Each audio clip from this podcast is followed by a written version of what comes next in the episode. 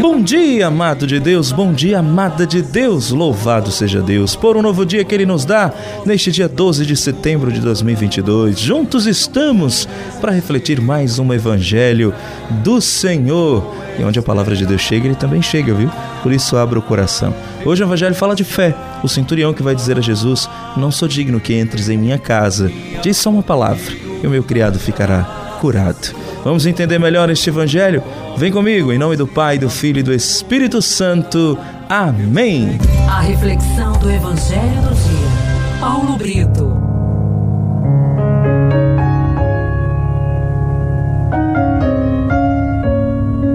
A primeira leitura de hoje está na primeira carta de São Paulo aos Coríntios, capítulo 11, dos versículos de 17 a 26 e termina no versículo 33. O salmo de hoje é o 39 e o refrão: Irmãos, anunciai a morte do Senhor até que ele venha. O evangelho do dia está em Lucas, capítulo 7, de 1 a 10. Meu irmão, minha irmã, o evangelho de hoje fala do soldado romano que pediu a cura do seu empregado. Aquele oficial romano não fazia parte do povo de Israel, mas acreditou no poder de Jesus e conseguiu a cura do seu empregado, porque tinha fé. Apesar de ser uma autoridade romana, o oficial não quis um tratamento especial, nem se arvorou da sua posição para impor a Jesus a sua presença física, mas pediu apenas uma palavra para que o seu empregado fosse salvo. Essa manifestação do oficial teve um significado de humildade e de fé na palavra de Jesus. Humildade porque reconheceu a sua indignidade e a sua limitação. E fé porque sabia que a palavra de Cristo continha poder de salvação e de vida. O exemplo do oficial romano é para nós uma mensagem de fé na palavra de Deus. Só uma palavra de Jesus nos basta para que sejamos salvos. Mas a nossa fé, às vezes, parece que não funciona se não enxergarmos as evidências, as confirmações, as provas.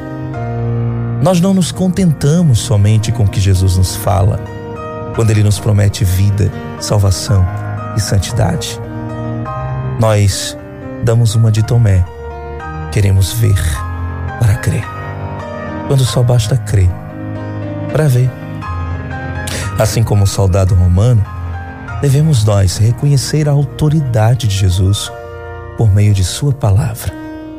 Basta uma palavra de Jesus e tudo será curado, tudo será criado e tudo será renovado. É.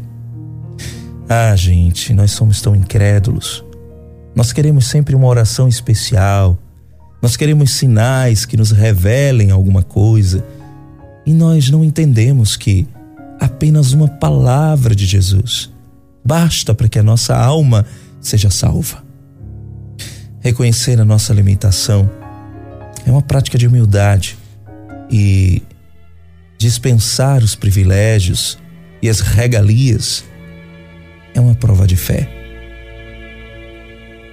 E você?